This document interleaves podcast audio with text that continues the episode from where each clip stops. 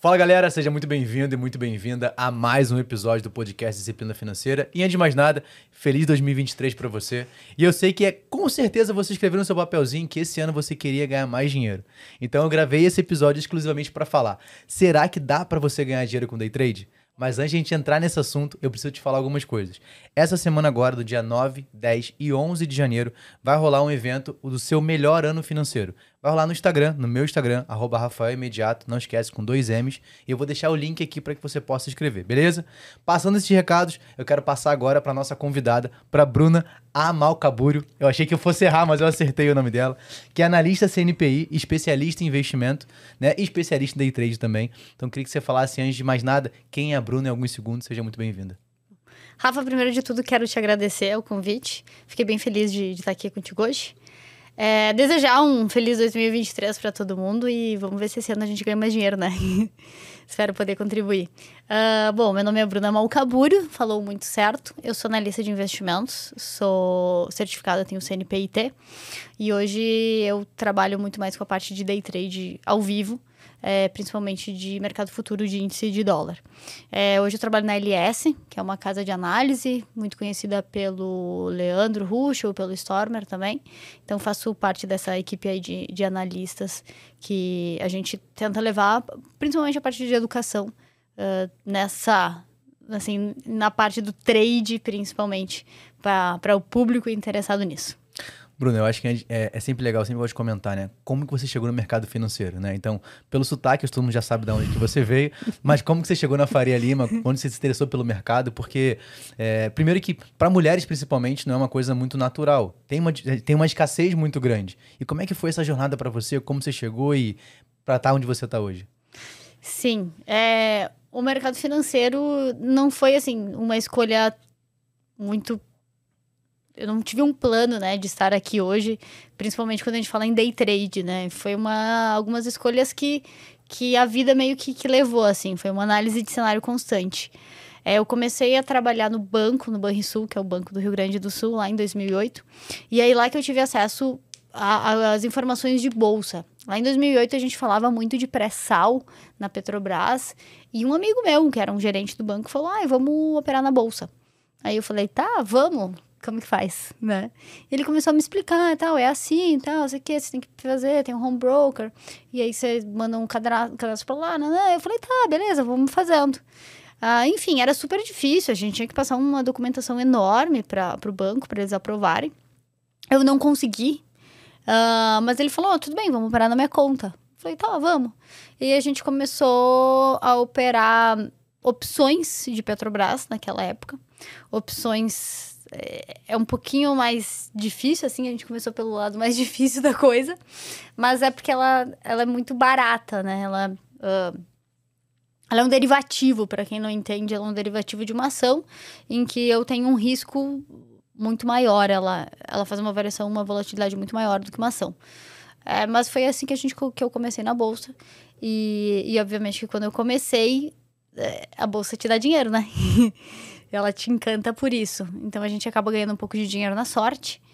E, e aí depois eu come, a gente começou a perder dinheiro, óbvio que não perdeu tudo que ganhou, mas eu falei, ah, isso precisa de, de mais estudo. E aí, com o tempo e trabalhando em banco, acho que foi essa primeira, assim, essa entrada no mundo dos investimentos.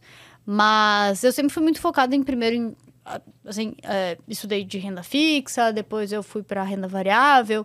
Todo, eu acho que foi todo um caminho um pouco diferente do que eu cheguei no day trade. O day trade ele foi acontecendo conforme o meu nível de, de, de estudo e de conhecimento foi aumentando. Então, foi assim que eu comecei. É, e, e, acho que esse primeiro ponto para a gente falar, né, é quando você fala, você começou pelo lado mais difícil, uhum. né, então muito sem conhecimento, ah, vou, ter, vou ver o que, que vai dar não tem nada a perder. É. Né? Então você vê assim, cara, 2008 tem um bom tempo. Então você pega ali, é, fala, ah, cara, vou tentar ver o que, que vai rolar. Por sorte, como você mesmo disse, acabou dando certo, mas chegou uma hora que você viu que precisava de um pouco mais. Eu acho que talvez a pauta principal para a gente falar day trade é porque ainda existe muita falta de informação para quem é o day trade e por onde começar. Uhum. Porque muitas vezes as pessoas começam achando que vão ganhar sempre dinheiro. E a gente sabe, e tem alguns estudos que a gente vai entrar um pouco mais pra frente, que não é sempre assim que acontece. Não. Então, acho que o primeiro ponto é entender que sem estudo a gente não consegue, sem entendimento, sem clareza, sem buscar, a gente não consegue ter de fato o resultado. Sim, com certeza. Eu acho que é uma, é uma escadinha, assim, que a gente vai fazendo, né? Que nem a gente. Eu acho que o day trade, ele é uma porta de entrada para os investimentos. Assim, é a melhor porta de entrada? Não, mas pelo menos é uma porta de entrada para os investimentos. Mas uh, eu vejo que ele é, eu considero ele como se fosse uma Fórmula 1, né? Se tu quer fazer, quer ir para Fórmula 1, primeiro tem que andar, tirar a carteira de motorista, tu vai andar de kart, depois tu sei lá, vai para Fórmula 3, enfim, para chegar num nível de velocidade que, que a gente tem, que a gente faz no day trade. Então, é um pouco, eu acho que é um pouco de ilusão, um pouco de ganância, um pouco de falta de educação das pessoas achar que, que o day trade vai ser a solução dos seus problemas financeiros. E, obviamente, que não é. E, assim, é, nas últimas semanas a gente conversou, 2022 principalmente, com muito analista que veio aqui no podcast, né? Uhum. E eu sempre, no off, perguntava, né? E a gente sabe, cara, parece que é uma, é uma divisão. Ou você ama ou você odeia day trade.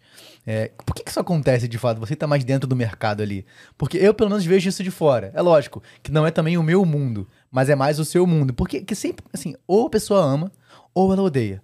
Ou ela opera muito bem, ou, ela, ou provavelmente tomou algum prejuízo que ela nem quer ver aquilo pintado de ouro. É. De fato, é isso que funciona. É isso, é porque o day trade ele é velocidade, ele é performance, ele ele não é, ele não tem um perfil para todo mundo.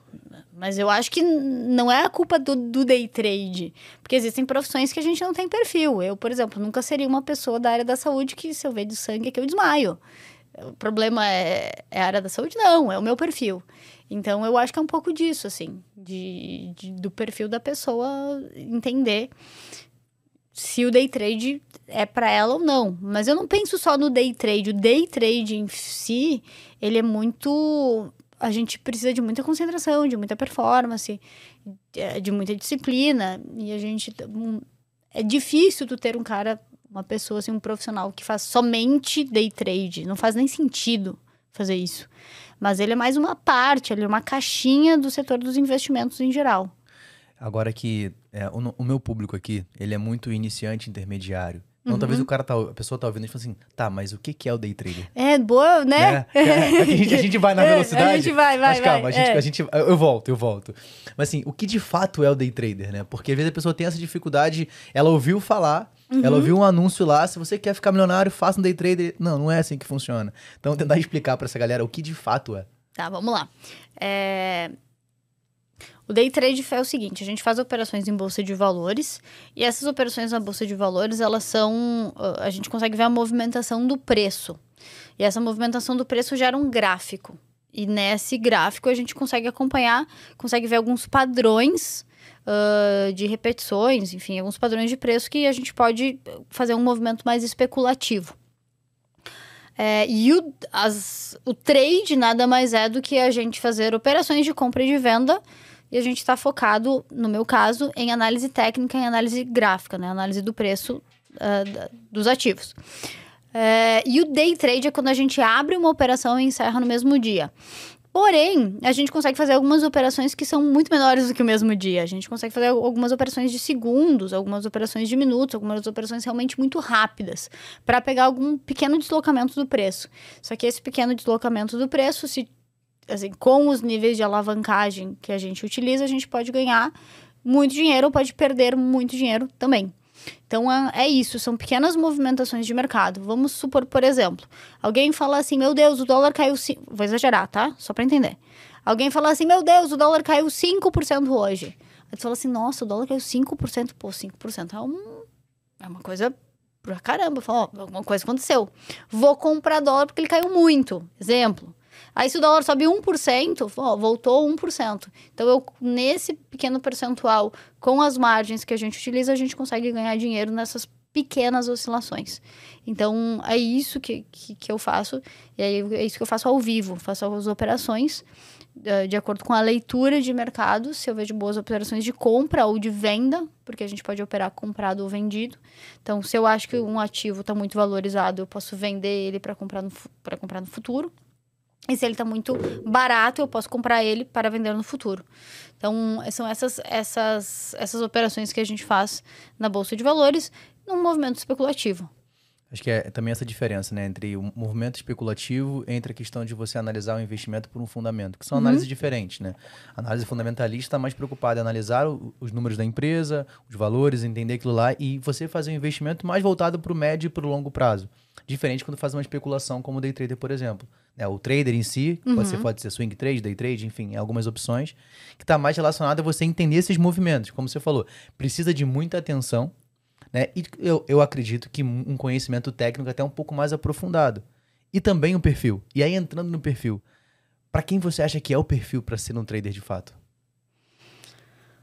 Porque eu, Então. particularmente, acho que não é para qualquer um. Né? Não, não é. Eu, tenho acho que certeza. é pra qualquer um. Eu- isso eu tenho muita clareza que não é. Tá. É, vou até pegar um exemplo aqui que eu acho que é legal a gente comentar. Eu lembro que assim que eu comecei a, a dar consultoria, veio uma pessoa me procurar, porque ela queria montar uma carteira, queria trabalhar como trader. E eu lembro que a gente foi, eu fui fazer uma análise da vida dela primeiro. né? Então, olhar, cara, como é que tava as suas finanças, um planejamento financeiro, uma estrutura. E eu vi que ela não poderia ser trader. Sim. Por um único e exclusivo motivo. Primeiro que ela tinha uma visão extremamente conservadora. Ela não vivia um momento de vida financeiramente muito bom. Uhum. Então ela achava que aquilo ali seria a solução do problema dela. Quando na verdade a solução do problema era um melhor planejamento orçamentário. Então eu identifiquei que, por ela não ter aquele perfil, de uma pessoa que tem que ser um pouco mais disciplinada, até um pouco mais agressiva no seu perfil de investimento, não faria tanto sentido. A análise tá des- é dessa forma correta ou não? Super, super correta. Não adianta uma pessoa ser conservadora e querer ir pro day trade, que não faz sentido. É, e não adianta ser uma pessoa totalmente indisciplinada querer fazer day trade, porque também não faz sentido nenhum. A gente precisa fazer. A, a- a disciplina é um dos principais pontos do day trade. É, então faz total sentido. E uma outra coisa que eu quero falar, que eu gosto sempre de falar para todo mundo, Rafa, é que quando a gente vai fazer day trade, quando a gente vai para especulação ou quando a gente vai para renda variável, independente se ela seja de longo prazo ou de curto prazo ou de segundos, é que a gente tem que ter um, um, uma- um dinheiro, uma reserva de emergência, a gente tem que ter, a gente tem que ter uma segurança ah, e colocar aquele dinheiro pro risco, né? A gente não pode chegar, pegar o dinheiro do meu aluguel e colocar no day trade. Porque tem gente que não faz isso, que é mais maluco ainda. Mas então eu acho que, que é exatamente faz parte do perfil também e faz parte da carteira, da pessoa ter condições de colocar o seu dinheiro em risco, porque quando a gente fala de risco, a gente fala de maiores retornos. A gente não vai colocar o dinheiro em risco só por pôr risco e porque acha que, sei lá, vai dar uma adrenalina. Né? Não é isso. É isso. A gente está falando de risco para ter um maior retorno. Mas eu também posso tomar risco, e todo mundo pensa pensando isso, a gente só pode tomar risco a partir do momento que tu tem um, um dinheiro reservado que se der algum problema, ou que tu tenha essa reserva de emergência que a gente sempre fala.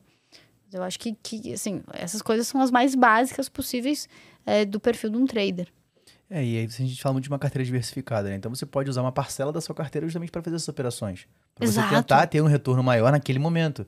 Né? Mas os- as demais 95%, exemplo, da sua carteira vão estar em operações que você tem uma, uma tranquilidade maior. Uma reserva de emergência. Cara, e outros ativos que a gente já falou por aqui, fundo imobiliário, uma ação, renda fixa, que hoje está pagando muito bem. Sim. né? Então, você tem aquela tranquilidade, cara, deixa eu, pelo conhecimento que eu tenho, deixa eu operar aqui uma operação que talvez me dê um, um retorno de 100, 200, 300%, não sei como, tô chutando uma porcentagem, mas que vai me ajudar a potencializar a minha carteira. Exato. Mas não vai resolver a minha vida. Pode ser que resolva, vai que você, cara, você faz uma operação muito boa. E aí eu queria, depois a gente vai entrar em qual foi a melhor operação que você já fez Tá. e qual foi a pior. Né? Não tem jeito, a gente tem que falar. Mas, é, falando sobre essa questão do perfil, eu acho que ao longo dos últimos anos, principalmente nos últimos cinco anos, a educação financeira cresceu muito, Uhum. que é um ponto muito bom. Mas ao mesmo tempo, nesse crescimento tem muita coisa complicada que vem crescendo junto. Então a gente tem dificuldade, às vezes, de filtrar. Quem está assistindo a gente, a gente que está no mercado já conhece o que, que é verdade, o que é mentira e, o- e o que é roubo, né? Sim. O que é picaretagem. Agora, quem tá de fora tem essa dificuldade de identificar. Existe uma forma que você pensa, Rafa, ó, se a pessoa olhar para isso aqui, para essa fala, para essa análise, ela vai ver que não é de fato aquilo ali. Estão prometendo algo que é impossível de entregar. Porque como a gente tem um perfil aqui no podcast muito educacional e você trabalha com educação também, acho que o principal ponto é a gente alertar. Porque eu quero que, de fato, todos que estão assistindo a gente consigam potencializar seu investimento, consigam enriquecer, ter mais tranquilidade, mas tentar blindar também dessas preocupações. Porque a gente sabe que o que mais envolve o investidor hoje, o que mais pode levar ele para um momento de ruína, é a ganância e a impaciência. Uhum, concordo. Então a gente tentar blindar ele dessa forma. Que dicas que a gente pode entregar para esse pessoal? Bom, primeiro de tudo, uh, quando a gente fala de renda variável, assim, é uma coisa bem idiota, mas é, é meio básica, mas assim, quando a gente fala de renda variável, a gente não consegue falar de nenhuma rentabilidade fixa, né? Isso eu acho que é, que é a grande, a grande parte das pirâmides ali, dos golpes, que eles te prometem uma rentabilidade fixa de alguma coisa. Então, isso não existe. Primeiro golpe tá aí, né? Ah, vou você ganha 10%, sei lá, 1% ao dia, ou tantos por cento ao mês, tantos por cento ao ano. Isso, essa garantia não existe no mercado. Então, esse é o ponto número um que, que, que eu, que eu alerto. É, e eu acho que assim, a, uma das coisas que também me fez tornar analista foi de que eu não queria ninguém mexendo no meu dinheiro. Eu queria eu hum, entender o porquê e eu mexer no meu dinheiro. Então, uma das coisas que eu, que eu acho que é interessante é sempre buscar pela educação e não por uma resolução de problemas.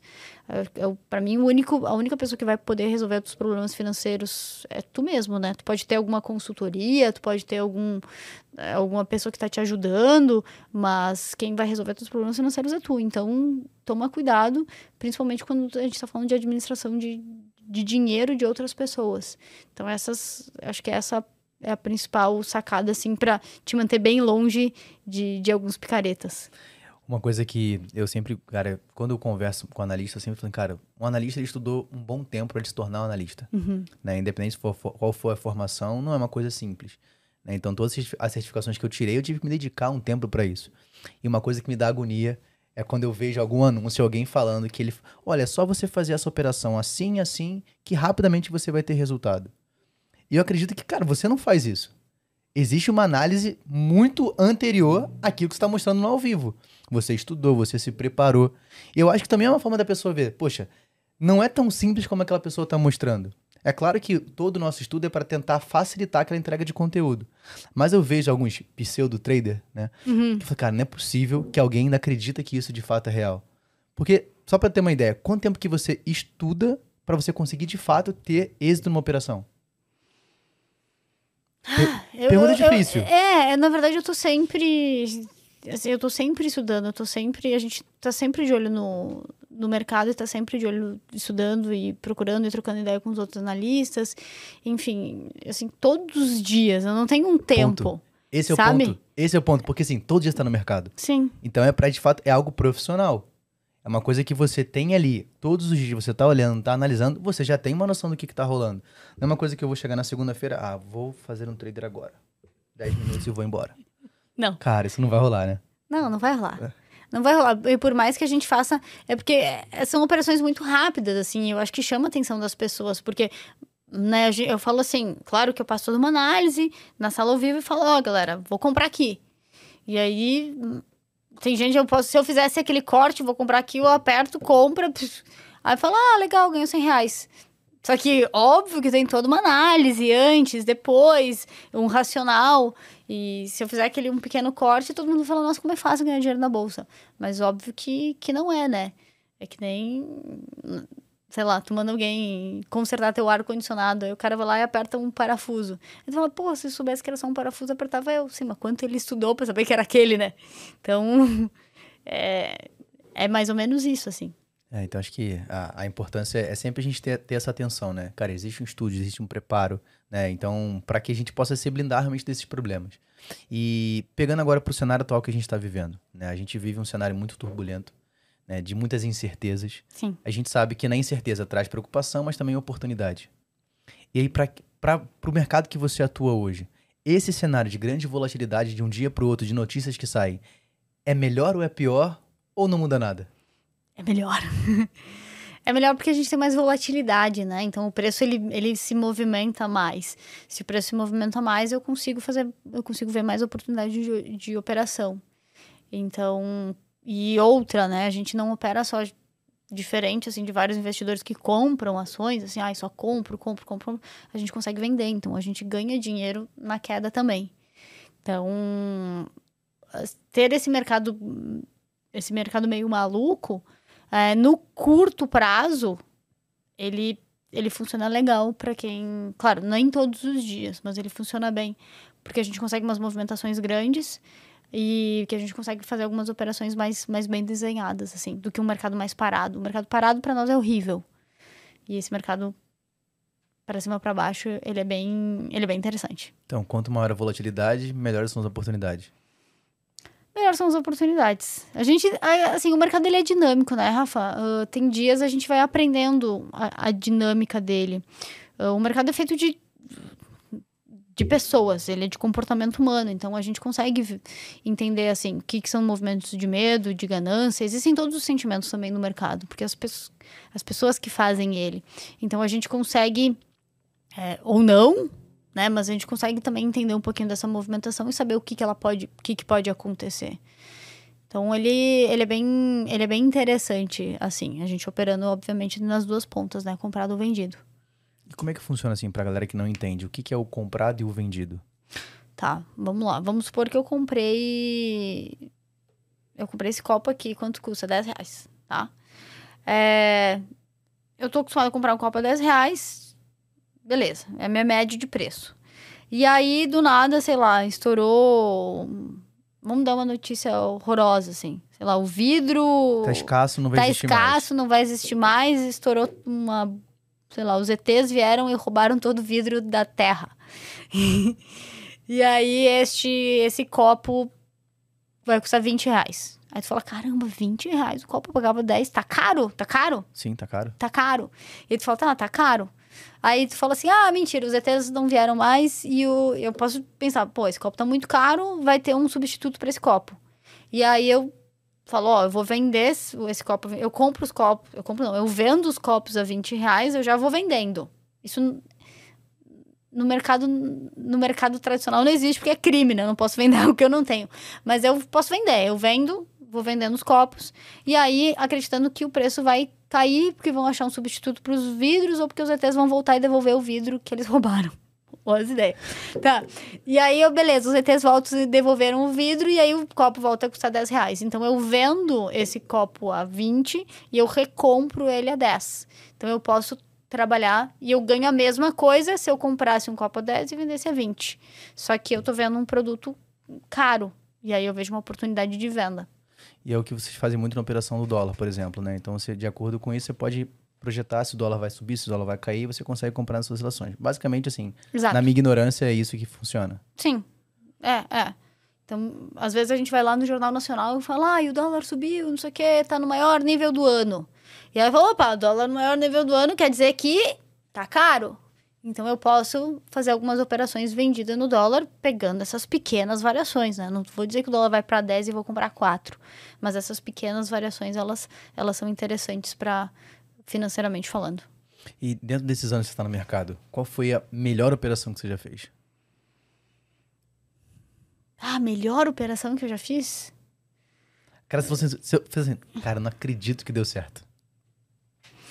É, é que assim. A gente, quando eu entro numa operação, eu sou super disciplinada. Eu tenho. A gente entra numa operação, a gente sabe onde ela vai dar errado. A gente né, usa o stop, fala, ó, aqui eu não quero mais, eu saio dessa operação. Aqui e aqui eu tô vendo ela para vir para cá. Então, geralmente a gente usa também o gerenciamento de risco, por exemplo.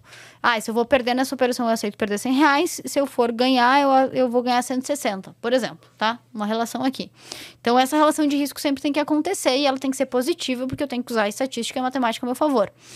Então, quando a operação assim, ah, deu certo, eu não, é, não acredito que deu certo, porque eu sempre acreditei que dava certo, entendeu? Se eu não, senão eu não teria entrado na operação. Então, mas eu ah, tive vários, várias, assim, de índice. Às vezes a gente pega umas movimentações gigantes, assim, que tu fala, caramba, uau. Esses dias a gente pegou dois mil pontos, enfim, coisa pra caramba foi super gostoso. A gente estava operando vendido agora, quando, por exemplo, quando o Mercadante foi anunciado e foi uma operação maravilhosa. É, essa eu lembro bem. É, já fiz alguns trades de Banco Inter também, que subiu super. É, Agro 3, eu peguei um movimento muito bom. Enfim, alguns movimentos assim, eles são mais uh, são mais corriqueiros, assim, a gente geralmente lembra do que deu errado, né? Tá, é, porque, é porque sempre fica na nossa cabeça o que deu é. errado, né? É. E, e, assim, dá, vamos lá. Do que deu errado, qual que você assim, cara, esse aqui deu muito errado. E se você puder abrir pra galera como que foi isso, o que, que aconteceu, a história, sabe, do Tá. que rolou. Tá, é, É eu porque tive um trade. É que notícia tá. ruim sempre, sempre A gente fica rápido, mais, né? é que a gente fica mais marcado porque quando Sim. deu certo, a gente seguiu o plano. Sim. E quando deu errado, alguma coisa errada tu fez. Então tu tem que tirar alguma, alguma lição nisso, né? A gente aprende pelo amor ou pela dor. Ah, mas teve um dia que deu muito errado. É, eu tava operando dólar, o dólar ele é super alavancado. Ele, o dólar ele varia em meio ponto, né? Ele faz pontinhos assim. Cada meio ponto vale cinco reais com um contrato. Eu posso entrar com dois, três, quatro, cinco, eu posso me alavancar do jeito que eu quiser. E aí eu tava num dia de payroll que passa várias informações do mercado americano e ele o payroll é muito interessante para quem tem experiência para operar porque ele mexe bastante, ele bate, ele volta, ele te dá muita volatilidade. E eu tava nesse dia e eu fui incrivelmente bem, eu acertei todas as operações, eu peguei payroll na subida, eu peguei na queda, eu tava assim, ó, eu tava me sentindo eu tava, sabe, tava me sentindo, assim, é, eu, sou eu, né? Tipo, tô, nossa, tô muito boa.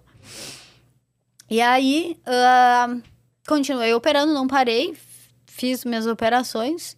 Eu falei, nossa, esse dia eu vou destruir o mercado, vou tirar dinheiro no que dá. Né? A iluminada, assim, né? E aí, eu entrei numa operação que eu achei muito que ia dar certo. E eu não usei o stop de segurança, que a gente usa um stop quando a nossa leitura dá errado. Por exemplo, né, eu tô, lendo que aqui tem um fundo. Se ele perder o fundo, a minha leitura já não serve mais, então eu tenho que sair dessa minha operação, porque o mercado é alavancado. E, e aí eu tava me sentindo essa super poderosa, e eu entrei comprada no dólar, e o dólar não subiu. E eu tava sem, tava sem meu paraquedas. E aí eu bloqueei. Eu falei, não. A gente nega, fala, não, tá- vai subir. Espera um pouquinho, vai subir. Vai dar certo. Vai dar certo, vai voltar. Ah. Enfim, e aí eu realmente meio que, que bloqueei, assim, bloqueei, não conseguia mais fazer nenhuma análise com, sem nenhum viés, eu tava totalmente enviesada. É, e aí eu peguei e falei, não, eu não consigo tomar nenhuma decisão agora, joguei mais dinheiro para garantia, para para corretora e falei, ó, eu vou resolver isso na segunda-feira. Era uma sexta-feira. Falei, vou resolver isso na segunda. Tá tudo certo. E aí foi isso que eu fiz. Eu tomei um stop de mais ou menos 230 pontos no dólar. Depois na segunda eu resolvi a situação, zerei a minha operação, tomei um prejuízo. Ah, não foi nenhum prejuízo bizarro, assim, foi um prejuízo, assim, dentro do meu... Não bem dentro do meu gerenciamento, mas dentro do que eu me propunha na, na minha carteira. Mas foi, foi um prejuízo violento. Foi, foi, foi uma lição, assim. O que, que isso representa em valor pra galera que não entende sobre os pontos? Ah, ah, mais Aproximado. ou É. Mais ou menos. ah, Assim, eu tava bem leve. bem leve. Mas foi uns dois mil e. dois mil e poucos reais. tá. Tava bem. Eu tava bem leve, mas assim, ele, ele fugiu totalmente do meu, do meu controle. Acabou que, sei lá, tava no início do mês, eu tinha devolvido o que eu tinha feito em uma semana, sabe? Então, tipo, tinha o dinheiro que eu tinha feito, devolvi tudo. E, mas é, mas, enfim, foi bem importante, assim, aprendi a nunca mais operar sem stop, porque eu tava super leve naquele dia, mas se eu tivesse um pouquinho mais alavancada, eu acho que teria, poderia ter causado um, Prejuízo maior, né? um prejuízo bem maior, enfim, não... Mas isso é, isso é legal, assim. Eu gosto muito de estu- de estudar, estudar algumas histórias de algumas pessoas. Não só do mercado, mas da vida, do que aconteceu.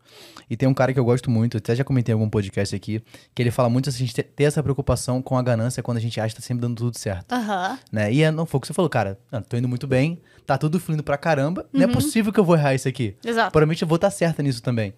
E, e aí a gente fala de um cara que eu gosto bastante, que foi Salomão. Salomão, ele fala que em algum momento da vida dele, a gente sabe que ele foi o cara mais, cara, que teve a sabedoria de Deus.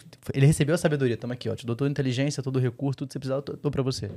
Mas ele chegou um momento da vida dele que ele foi muito ganancioso. Uhum. Acho que muita gente não chega nesse pedaço da história. Tanto que ele escreveu um livro específico falando sobre a ganância dele. Uhum. Então, ele percebeu que chegou um momento da jornada dele, mesmo ele tendo toda a sabedoria, a inteligência, o recurso, sendo o homem mais rico daquela temporada, mesmo assim ele foi ganancioso porque ele achou que ele poderia ser mais do que ele era. E muitas das vezes a gente, no mercado financeiro, a gente tem essa percepção. E foi o que você falou, a gente entra num viés, achando que sempre vai dar certo. que eu já tenho toda a sabedoria, toda a capacidade, e se eu não, não me atento a esses pequenos detalhes, que no seu caso foi um stop, ou no meu caso, é eu tirar um viés e falar assim, cara, eu não tô mais certo nessa ação, mesmo com prejuízo, mesmo que pequeno, eu preciso sair dela, porque não tem mais o mesmo fundamento. Se eu não me atento a isso, eu acabo caindo no problema que o mercado vai me afetar com o que mais afeta a grande maioria, que é a ganância e a impaciência. E se eu deixar que isso afete os meus dias, não importa o quanto eu já tenho de sabedoria, uma hora aquela sabedoria não será suficiente porque a ganância vai ser maior do que ela. Então acho que no mercado financeiro a gente não tiver esses pequenos insights, acaba acontecendo isso. Que bom que o prejuízo não foi tão grande. É, não, é, foi assim, mas era a minha ideia era entrar numa operação que tem um risco máximo de 100 reais. Essa era a minha ideia. Olha o, o que aconteceu. Óbvio que quando eu tô falando de, de day trade, a gente usa um pequeno percentual, um pequeno percentual da carteira é, e um percentual de risco que tu pode colocar na operação. Acabou que ele se, não foi um prejuízo grande que me teve nenhuma não me afetou nada financeiramente mas uh, não era o meu combinado e isso que me deixou pior não foi perder o dinheiro mas era tipo não era meu combinado. Eu combinei que eu ia entrar na operação e que eu tinha um risco máximo de 100 reais. E eu deixei levar muito mais. 200% do que você tinha se proposto a fazer. Exato. Então eu acho que a, a maior chateação foi comigo. Não foi financeiramente, assim.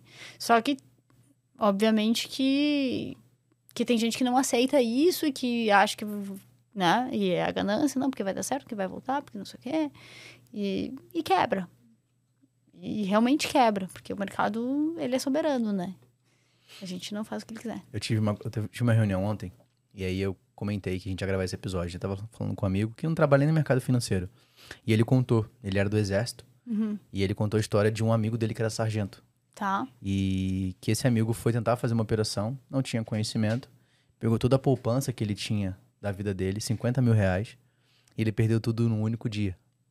E, e ele tava de serviço. E no exército você serve armado. Uhum. Ele falou assim, cara, ele falou, eu nunca contei isso pra ninguém. Mas naquele dia, eu pensei em tirar minha vida. Porque eu não tinha coragem de voltar para casa. Sim. Isso é louco, né? Então, por um, por um descuido, né, de você não perceber que você precisa se, se cara, estudar, buscar, pegar informação com quem já conhece o mercado, e aí você vê que por uma perda financeira você tiraria o que era mais importante que você recebeu, que é a sua vida. Então, quanto a gente tem que ter cuidado com isso. Né? A gente acha que na pandemia também, nesse cenário que a gente vive nos últimos anos, algumas notícias apareceram. Muitas são notícias que eu não sei se são verdadeiras, mas de fato a gente tem que ter muito cuidado quando a gente lida com o dinheiro. Principalmente a gente ter esse, esse carinho de olhar, calma aí, até onde eu posso ir, até onde eu conheço. Porque, pô, imagina que cenário que isso seria, né? Não, péssimo. E, e não, não é uma, assim, não é nenhuma novidade essa história que, que tu me conta, assim, porque eu recebo, não vou falar diariamente, mas eu recebo muitas mensagens de pessoas que perderam tudo e que realmente têm vergonha, que não sabem o que fazer e que querem se matar. Já recebi esse tipo de mensagem. E aí tu fala, cara, calma, tu só perdeu dinheiro. É só dinheiro tá tudo certo. Você tem chance de recomeçar. Mas, enfim, é, é, muito perigoso isso, né? Então, é, esse é também meu alerta para as pessoas. E outro, o cara meteu o dinheiro da vida inteira dele, que a gente não sabe qual era da vida dele, mas por um negócio que ele não sabia, se alavancando num risco muito louco, não sei. E a gente sabe, quer fazer isso, vai pro cassino. Escolhe preto ou vermelho, é mais fácil. E pode ser que você ganhe até tem uma, a probabilidade de 50%, né? Exato. Então você tem até mais chance de você conseguir ganhar. É. É, então, acho que esse é um alerta. Eu queria trazer um, um, detalhe aqui, e aí eu vou ter que ler, porque eu não vou gravar tudo, né? Tá. A gente sabe que, cara, tem, tem muita, como eu falei no início, né? Tem pessoas que amam ou detestam day trade. Uhum. E tem, tem um estudo da FGV, provavelmente já falaram isso pra você 250 milhões de vezes. Já sei. Mas não tem como eu não falar disso no episódio. Vamos, vamos ser polêmico. Polêmica, é. áudio da polêmica. É, e aí, vou pegar aqui, ó. Cadê, cadê? 95% das pessoas perdem dinheiro. Então, exatamente. foram três estudos, né? Tá, vamos lá. E o, primeiro, o, último, o último agora mais recente foi o seguinte, que se, diz que apenas 5% de day traders experientes ganharam mais de 10 mil reais por mês, mostra novo estudo da FGV. Então não é estudo do Rafael Imediato nem disciplina financeira, é da FGV. Mostrou que apenas 62 indivíduos, entre os pouco mais de 1,2 mil brasileiros que se dedicam a, esse regulamento, a isso regularmente, tem ganhos mensais acima de 10 mil reais. Então significa que 95% não consegue ter um bom resultado. Certo. Apenas 5% tem isso de positivo. De fato é isso que acontece? Porque assim, aqui é é uma análise de pouca gente, né? Estamos quase 1.500 pessoas. Uhum. É uma análise muito restrita. Então a gente não consegue ter grandes resultados com pouca análise. Eu, pelo menos, penso dessa forma. Mas é realmente isso que acontece ou não? Tá. ah, sim, é isso que acontece, e até porque eu vou te rebater com outro dado. Ah, 95% da população brasileira ganha menos de 10 mil reais. Então não é nenhuma novidade um day trader ganhar menos de 10 mil reais. É, isso é meio que tá parte de, tá na estatística. Tá? Então eu, eu não, não vejo nenhum problema nisso. 90% da população ganha até 3.500 reais. Só 5% da população ganha mais de 10 mil. Então, como qualquer outra profissão, existem pessoas que são diferenciadas existem pessoas que não. Se for ver a grande quantidade de pessoas que talvez não que a gente conhece, porque a gente tá meio numa bolha aqui de mercado financeiro, enfim. Mas se for ver, no geral, as pessoas do Brasil, ele é um país de desigualdade. É difícil alguém se destacar e ter um bom salário. Isso é o primeiro ponto que, que eu destaco. Então, tá na média, tá, na, tá conforme o, o que o Brasil ah, usa. E aí, eu, na verdade, o meu, o meu contraponto seria: me surpreenderia ah, o contrário. Se tivesse muita gente ganhando muito dinheiro com day trade, porque não faz assim, me surpreenderia as pessoas achar que o day trade é uma, é uma solução dos problemas dela. Sabe? E aí, todos esses picaretas ali de internet estariam certos. Então, agora para mim o ponto é o contrário, assim, é óbvio que não. E é óbvio que, que o profissional, é difícil ter um profissional day trader. Até porque o trade, como day trade, ele é uma pequena, pequena parte dos teus investimentos. Eu não conheço ninguém que vive exclusivamente de day trade e tem uma vida de sucesso. Ele é a gente faz day trade, a gente faz swing trade, a gente faz investimentos, investe em renda fixa, tem reserva de emergência, tem fundos imobiliários, e aí sim o mercado trabalha com opções, e aí sim o mercado te dá um valor ah, legal para fazer. para tu viver de mercado. A gente vive de mercado, não de day trade. Pelo menos, até porque é super cansativo e, e eu acho que não é uma vida muito. oh, muito saudável viver extremamente day trade, porque tu vai viver extremamente na, no- na adrenalina ali, na, na concentração, e é o detalhe do detalhe. Então, não me surpreende e me surpreenderia se fosse ao contrário. Senão, todo mundo estaria fazendo day trade e tava rico, né? Então, aquela imagem que você vê na internet do cara com o celularzinho dele assim, ó, faz uma operação e paga o croissant, É. é, mentira. Tá? Aquilo ali é fake, aquilo não existe. Não é isso? Não existe. Tá, ótimo. Então, assim. Então, quer dizer que a notícia, ela não é ruim. É só uma falta de interpretação de quem a lê. Porque se você falou que, poxa, se 5% é de fato o que realmente acontece, então tá só mostrando que o day trader funciona para aquele que é profissional. Exato. Ele deve ser uma, uma parte da sua profissão, porque você, o que faz você enriquecer não é o day trader, sim o mercado. Exato. Ótimo. O day trade, ele te alavanca, né? Ele te Aham. dá alguma po- possibilidade de alavancagem. Mas não é ele que vai resolver os teus problemas, não é ele que vai, que vai né? Eu, eu, eu, eu, eu fico um pouco admirada, sabe, Rafa? Das pessoas vendo essa propaganda assim, nossa, olha só como eu ganho um milhão de reais, né? Tipo, oh, ganhei. Oi? tipo, e as pessoas acreditam. Eu falo, eu falo assim, gente, o que, que é isso? É idiotice, é ganância, é falta de educação, é um mix de tudo isso, mas, gente, não existe. Mas Nunca vai existir. Ó, eu acho- não sei se eu já contei essa história aqui, mas há, há uns três anos atrás eu fui dar uma entrevista e era um grupo de 150 pessoas que participaram de uma pirâmide financeira sem saber. Né? Elas não sabiam de fato. E eram pessoas de comunidade carente, de Tá. comunidade real.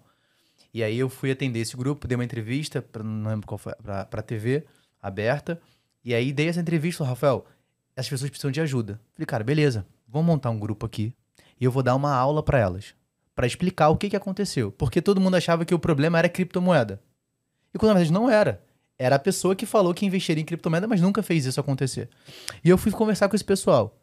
Eu cheguei, juntei 150 pessoas num grupo. Eu falei assim, cara, eu vou dar para vocês uma aula gratuita. Agora me aluguei um espaço e falei assim, venham participar. Quantos você acha que foram? Cinco. Nenhum. Mentira. Nenhum participou. Nenhum chegou no lugar. Porque ninguém queria aprender. Alguém queria que eu falasse Ah, assim, tá vou zoando. resolver o seu problema. Eu tô falando. E eu falei assim, 150 eu banquei, eu banquei o lugar. Eu aluguei um espaço e falei assim, cara, eu vou dar uma aula pra vocês. Ninguém apareceu. E eu perguntei no grupo. Depois eu falei assim, cara, vocês tiveram a chance de aprender a investir. Eu daria pra vocês de graça, porque eu queria que você melhorasse de vida. Mas vocês sempre serão gananciosos e impacientes, porque vocês não querem aprender, vocês querem a solução. E não adianta, eu posso dar quantos peixes forem pra vocês. Se eu não ensinar vocês a pescar, nunca Exato. vai funcionar. E foi o que aconteceu. Entendeu? Não, vai cair em outro golpe. Daqui a, Vai- é fatalmente vai cair em outro vai, momento. daqui a seis meses vai estar de novo Então chorando. esse é, esse é o ponto, sabe? Então as pessoas têm essa preocupação de achar que tudo vai ser a solução da vida delas. Por quê? Porque elas sempre estão olhando para uma única coisa, para o dinheiro. Uhum. Se você sempre tiver os olhos fixos no dinheiro, significa que o dinheiro domina o seu, din- a sua vida, as suas emoções, a sua família, a sua realidade. Quando na verdade o dinheiro é só o potencializador daquilo que você tem que fazer. Uhum. Ele é só uma ponte para você alcançar resultado. Então quando você tem ainda a visão só para o dinheiro, cara, você tá muito ferrado. Não, você tá muito fel- e Sabe que essa é uma dica que eu dou. Por exemplo, a gente pode colocar, quando a gente tá numa operação, a gente pode ver quanto dinheiro a gente tá ganhando, quanto dinheiro a gente tá perdendo. Ou a gente pode ver isso em pontos. E aí eu nunca coloco em dinheiro, porque o meu foco é dar uma boa operação. E não o dinheiro que eu tô ganhando ou o dinheiro que eu tô perdendo. Óbvio que eu vou entender o gerenciamento de risco, mas nunca o foco vai ser o dinheiro, vai ser a operação. Porque o que eu gosto é de entender o comportamento do mercado no gráfico. Eu gosto de passar uma boa leitura. É isso que eu gosto. E o dinheiro não, ele não vai me movimentar, ele não vai me, e aí eu fico uma pessoa muito mais fria, porque eu não tô vendo ali o dinheiro, eu tô vendo a operação. Ótimo. Cara, isso, é- isso é importante porque a gente tem que ter muito cuidado quando fala com dinheiro. É, Sim. sobre dinheiro, né? Sim, Não sim. com, mas sobre dinheiro. Porque é uma coisa que movimenta muitas pessoas. Enquanto você, eh, quando as pessoas forem movimentadas pelo dinheiro, significa, cara, que o dinheiro é o senhor da minha vida, é ele que domina o que eu faço. Eu sempre falo que para você perceber se o dinheiro te domina ou não, é só você fazer uma coisa. Quando você vai no restaurante, para onde você olha? Pro lado direito ou esquerdo do cardápio? Se você olha pro dinheiro, que é pro direito, que é o preço, então você está escolhendo pelo dinheiro que você tem. Então, primeiro, você nem deveria estar naquele restaurante. Agora, se você olha pelo que você quer de fato comer, é porque você já tem domínio sobre o seu dinheiro, sobre a sua vida financeira, sobre o seu orçamento, e você escolhe pelo que você quer. Então, você está decidindo para onde o dinheiro vai. Não o dinheiro decide o que você vai comer. Cara, esse pra mim é o ponto-chave de entender. Você é dominado ou você domina o dinheiro? Ah, mas eu sempre olho do lado do cardápio. Não, aí eu sou mão bem. de vaca. Tá, tá. Aí é outro vai, ponto. Não, aí vai. Às vezes eu quero comer uma coisa, uma outra da metade, eu falo, eu acho que mudei. Não, não, pô, não, escolher. tem, não, tem umas picaretagens de restaurante também. Eu sou, eu sou analista de cardápio também. Não, Nem tudo vem. bem, tá, beleza, entendi, entendi. Tava, tá bem legal o meu corte aqui, cara, tava muito bom. Mas é, mas é porque, tipo, a galera tem muito Não, essa, eu essa entendi, parada, eu tô entendeu? brincando. Não, mas, de- mas de boa, a gente tem que analisar, pô. Pô, eu sou analista, né? Eu não vou analisar cardápio. Tá doida? é? Calma aí, não, essa picanha não vale 120 reais. Não. Isso aqui não é, primeiro que eu sei que não vai vir a picanha. Não vai vir a picanha aqui, tenho certeza. Né, então, mas assim, é, agora pegando não só o day trader em geral, mas, cara, você opera o mercado em si, você tem seus investimentos. Sim. O que, que você enxerga do cenário agora e pra esse, pra esse ano especificamente, 2023? Então, ah, vamos lá. Eu, vou, eu, eu não vou vender meu peixe, tá? Mas eu, eu, sou uma, eu gosto de ser uma pessoa bem sincera. A gente tem uma renda fixa pagando super bem. Hoje a gente tá com 13,75 de Selic. E aí, se a pessoa que tá querendo aprender sobre day trade, legal, acho interessante, aprenda sobre day trade, opera no simulador. Existe uma ferramenta simulador que tu não precisa gastar o teu dinheiro, tu pode operar de mentirinha, né? Pra, e aprender sobre isso, eu acho fantástico, adoro mercado financeiro. Mas a gente sabe que a renda fixa tá pagando super bem. E não tem o porquê a gente se expor ah, para muito risco, a não ser que queira. Então, minha grande, minha, minha dica para 2023 é continuar tendo uma renda fixa. Eu deixo 50% da minha carteira alocada em renda fixa, porque não faz sentido tomar tanto risco assim. É, mas para quem gosta de para quem gosta de bolsa, espero que goste de algumas oscilações aí também, porque o mercado ainda tá, tá bastante volátil. A gente tem algumas, a gente vai ter esse primeiro 100 dias de governo Lula para ver como é que vai ser essas movimentações. A gente teve algumas movimentações que o mercado não gostou muito, de Haddad, de Mercadante, enfim, essas todas essas mudanças aí a toque de caixa que está trazendo bastante volatilidade. Então, eu aconselho somente a renda variável para quem tem estômago e sabe o que está fazendo.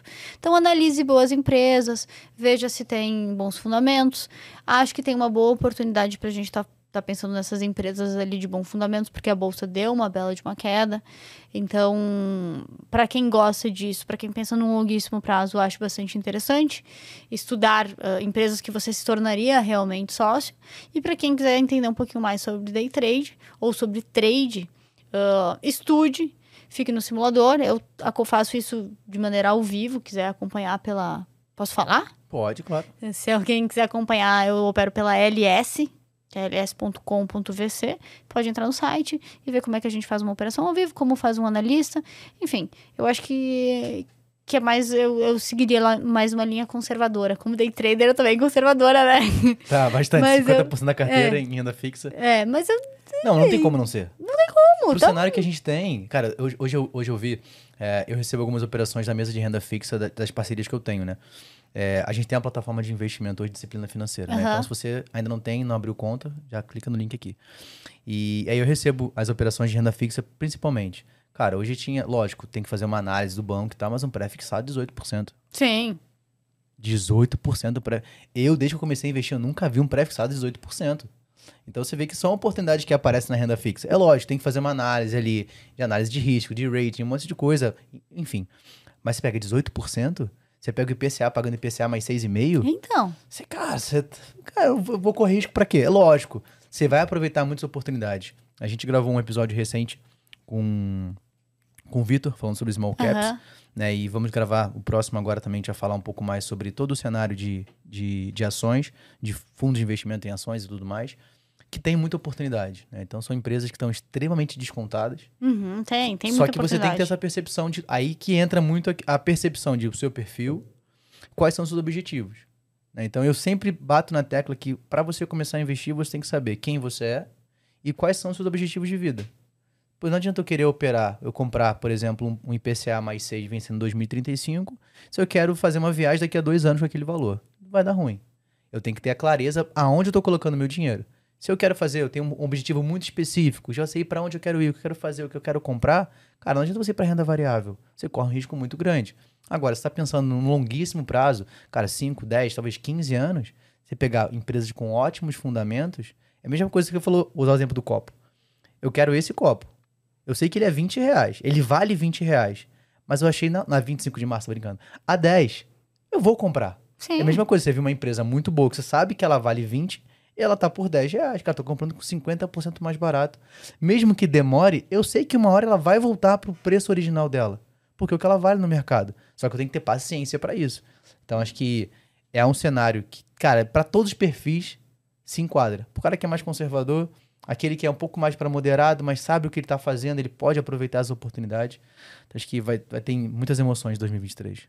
Tem, tem muitas emoções. Mas é isso que eu falo, eu acho engraçado porque tem muita gente que fala assim: não, longo prazo, longo prazo, me dá aí uma ação, longo prazo, né? Aí eu, sei lá, vamos por esses dias eu, eu passei muito, eu falei, cara, vale por exemplo, ação de Vale, até esses tempos, no gráfico me mostrou um movimento muito bonito. Eu falei, gente, tá muito bonito tal. É uma empresa que tem uns fundamentos, tem fundamentos legais tal. A gente pode uh, tá pensando pro longo prazo. Tá, aí, enfim, ela subiu, super subiu. Aí eu falo assim, aí chega assim, aí chega e fala assim, pá, Bruna, obrigada, né? Eu peguei Vale lá e já deu 5%. Aí eu falei, ah, é? Ela, não, já saí, tem outra. Eu falei, não era longo prazo? que, que longo prazo é esse de duas semanas, sabe? Então, então é... é, cara, que eu falo assim, a geração de hoje, eu, eu tava brincando esses dias que se a pessoa, ela desliga o micro-ondas antes de acabar aqueles segundos para poder ficar pronto, e se ela só quer comer o miojo porque ficar pronto em três minutos, para longo prazo é isso. Ela nunca vai pensar em 15 anos de investimento, em 10 anos de investimento. Porque o longo prazo, o longo prazo na cabeça dessa galera é a galera que quer o miojo pronto em 3 minutos e reclama quando demora 3 minutos pra passar. Que desliga o micro-ondas antes. Então, cara, é uma galera muito ansiosa, sabe? Então você falou, poxa, se era investimento de longo prazo, isso, ó, eu tô satisfeito com 5%, sabendo que existe um potencial muito maior. Então, acho que, antes de mais nada, cara, se conheça. Saiba quem você é, quais são os seus objetivos. Aí você vai entrar, cara, deixa eu ver aonde eu posso investir, o que faz mais sentido para mim, qual o tipo de análise, né, qual o tipo de, de ativo que eu vou escolher. Acho que investir, a gente tenta fazer ser mais simples, uhum. mas não uhum. é tão simples como acham que é. Então tem que ter, cara, tem que ter uma análise, tem que ter uma busca, tem que ter um conhecimento. E o que a gente faz no podcast, nas redes sociais, tanto na minha, na sua lá, é levar essa educação pra galera. Exato. E mostrar que é possível. Mas tem que, você tem que buscar ser possível. Sim, exato. Eu acho, eu acho fantástico. Assim, o mercado financeiro, no geral, ele te dá muitas oportunidades. A gente fala de day trade, de renda fixa, de opções, de fundos imobiliários, enfim, de dividendos, de valorização. Então, existem mil estratégias e aí tem que ver o que, que você se sente mais confortável. Cada um tem o seu perfil de fazer as suas operações. Inclusive, eu acho que a grande maioria, enfim, é, muitas, né? Pra gente, quando a gente fala de renda variável, a gente já fala de um perfil mais arriscado.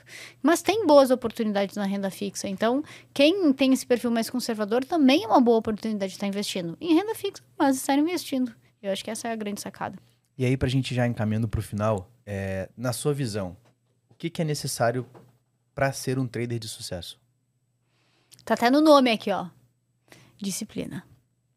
É, um trader precisa de disciplina. Não, não tem uma, uma outra coisa assim para fazer. O trade, na verdade, ele é chato. As pessoas se emocionam, falam, ah, não sei o que, dinheiro, ah, acho que é muito. Mas não, porque ele é muito previsível. Quando tu entra e tu tem a disciplina, tu vai entrar numa operação no momento certo, tu sabe o quanto tu vai ganhar, tu sabe quanto tu vai perder, tu sabe onde é que vai ser teu alvo, onde é que vai ser teu stop. Então tu só vai fazer o plano. É muito. De verdade, é super chato. Por quê? Porque é, tu tem que parametrizar tudo e fazer o negócio acontecer. Depois que tu entrou, tu entrou na operação. Não tem. Óbvio que a gente fica feliz quando dá certo. Mas. Então é exatamente isso que precisa, que é disciplina. A adrenalina vai para vai pular de paraquedas, que é muito mais eh, emocionante do que fazer day trade. Então, é isso. Para mim, tem que entender. Eu, ve, eu vejo o trade como uma profissional. Então, eu faço as minhas operações de forma profissional. E é chato. Então, se você quiser ser um profissional, faça com disciplina. E saiba que você vai ser chato. É, é previsível. É tão chato. Falou, já sabia, ah, estopou. Né? Ah, tava quanto que eu coloquei no, no risco aqui? É 250 reais. Perdi 250 reais. Tá bom, já sabia. Chato. Você, você tem uma, uma análise muito mais aprofundada e você tem a clareza do que tá rolando, né? É. Beleza. E, cara, como é que é o dia a dia de um trader? É claro que, como você falou, né? A gente já comentou aqui, você trabalha no mercado em geral, mas assim, especi especificamente você fica mais na parte de trader. Como é que é o dia a dia? É, porque aí vamos pegar outro, outra coisa que a gente vê muito na internet, é que, cara, o trader na praia, Mentira. né? Então, eu, eu, eu me sinto meio atleta, sabe? É- é- Esse é o meu sentimento, assim, porque eu tenho toda uma, uma regra de dia do que eu, o que eu escuto, o que eu vejo, quais são os meus estudos. Quando eu sento pra. Quando eu faço ao vivo, eu sou muito focada na minha performance. Então, pra mim, eu sou uma atleta, atleta do trade. Mas é, é uma rotina, te confesso que bem pesada. Quando eu sento na. Que a galera acha que eu, sei lá, que quando o pregão abre, eu já, já passou metade do meu dia. Mas eu já, já fiz todas as minhas atividades. eu, eu, eu preciso fazer atividade física, porque eu preciso sentar, eu preciso me concentrar. Então, eu levanto super cedo, me alimento super bem na semana. Não, tipo, até coisas que eu, eu cuido do que eu como para eu não sentir sono no momento da sala. É, então, é- é- eu sou desse nível, assim. Não, eu gosto pra caramba. É, então eu já tô super concentrada, já revisei todas as coisas que eu precisava, já olhei todo o calendário do mercado, porque algumas, algumas horas específicas pode ter alguma movimentação. Já passei o que, que tá acontecendo, né? Então eu passo todas essas informações pra galera. E aí, 9 horas, quando 8h45, quando eu abro a sala, eu já, já vi todos os morning calls ali que já, que já aconteceu, já revisei todo o calendário, já fiz o estudo noturno que eu faço do ativo. É, e já, assim, tô totalmente pronta e concentrada para aquelas minhas operações.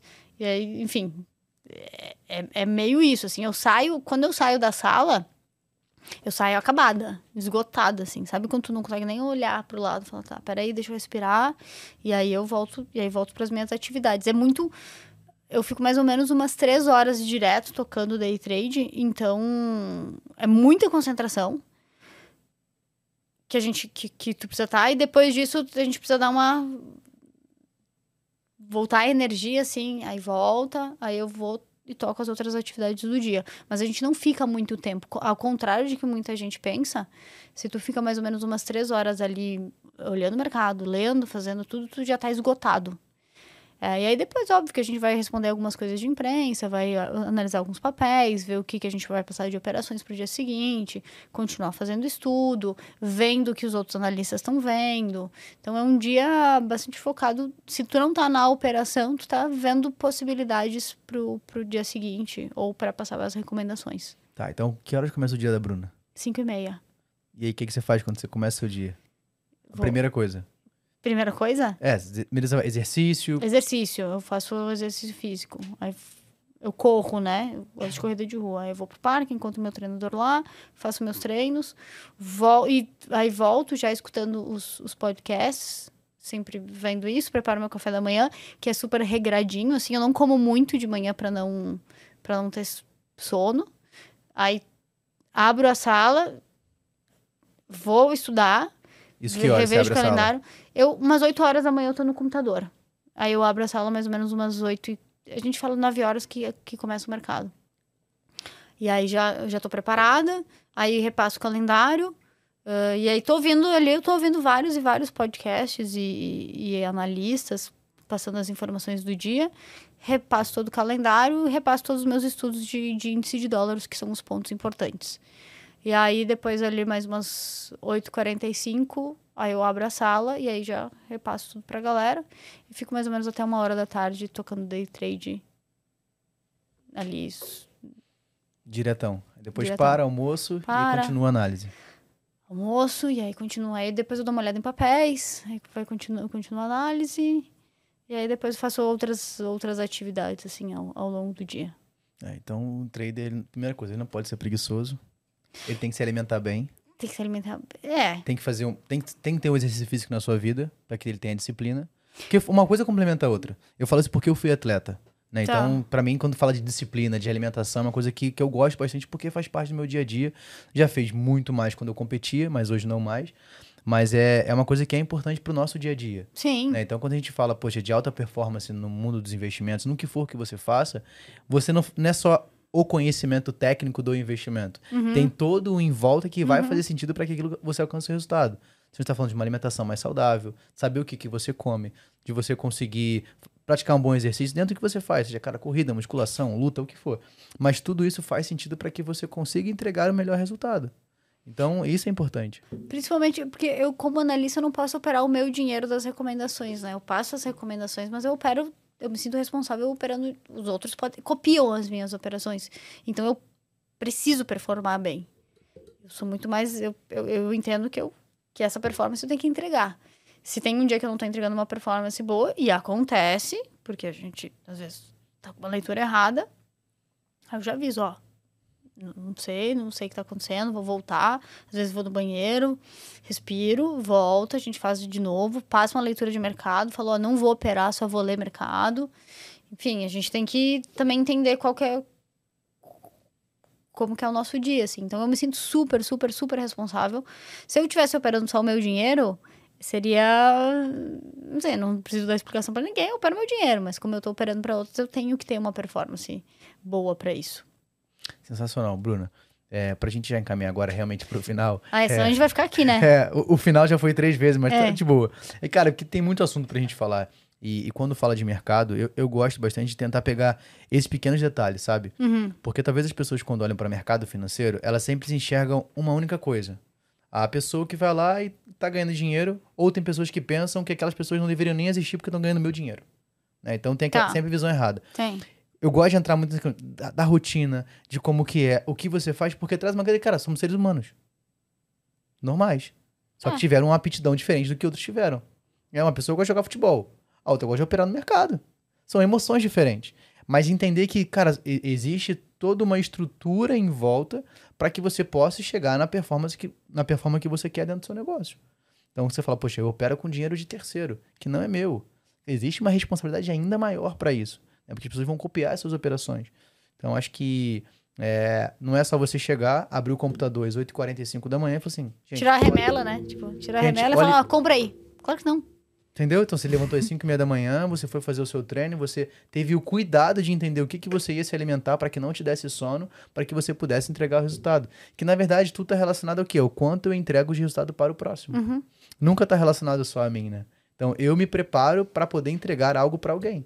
Então, poxa, quando você faz, quando você começa a ter essa visão de tudo que você faz na sua vida, você vê que é um ecossistema perfeito, que um serve o outro.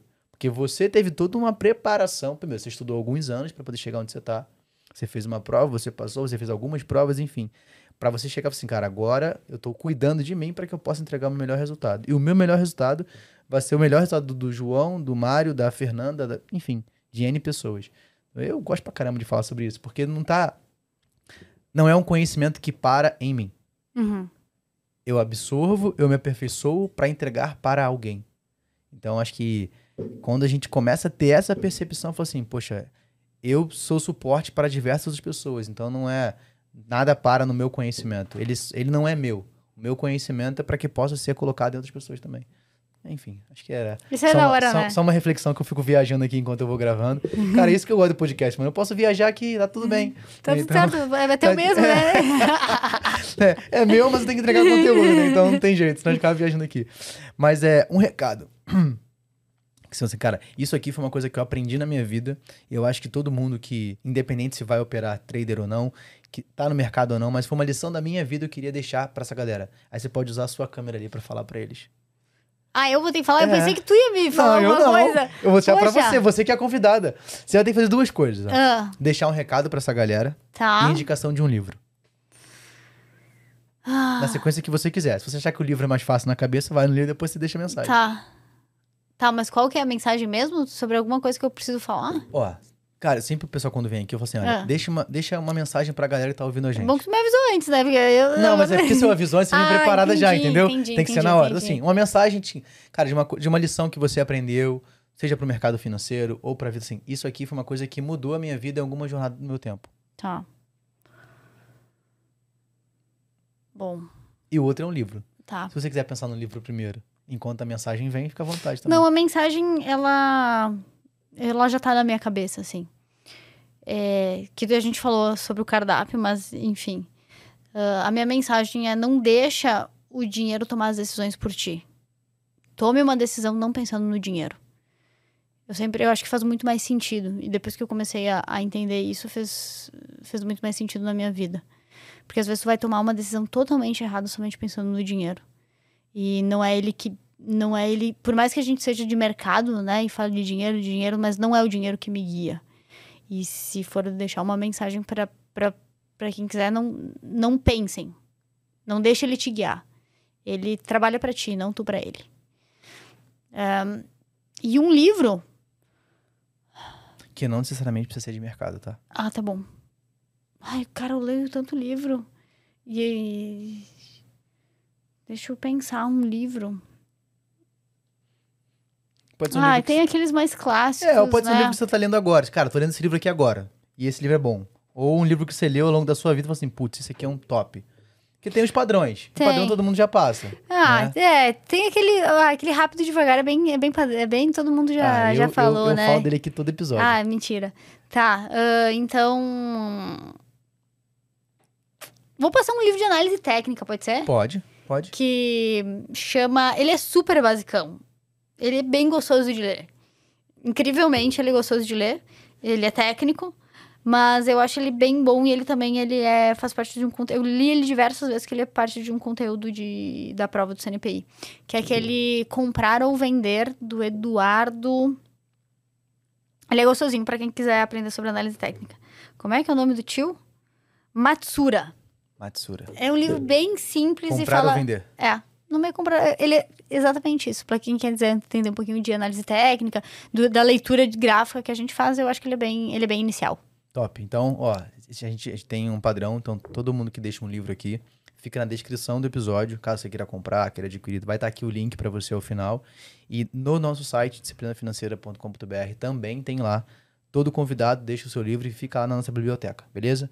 Tem algumas coisas para mudarem lá, mas você pode ir lá. Se tiver dúvida, me chama ou chama a Bruna. Cara, qual foi o livro que você indicou? A gente vai saber, beleza? Então, Bruna, obrigado pela sua Obrigada a você, participação. adorei. Acho que dá pra gente trocar muita ideia aqui. É, ó, não se esqueçam, dia 9, já esqueci, 9, 10 e 11 de janeiro, a gente vai ter a semana do seu melhor ano financeiro.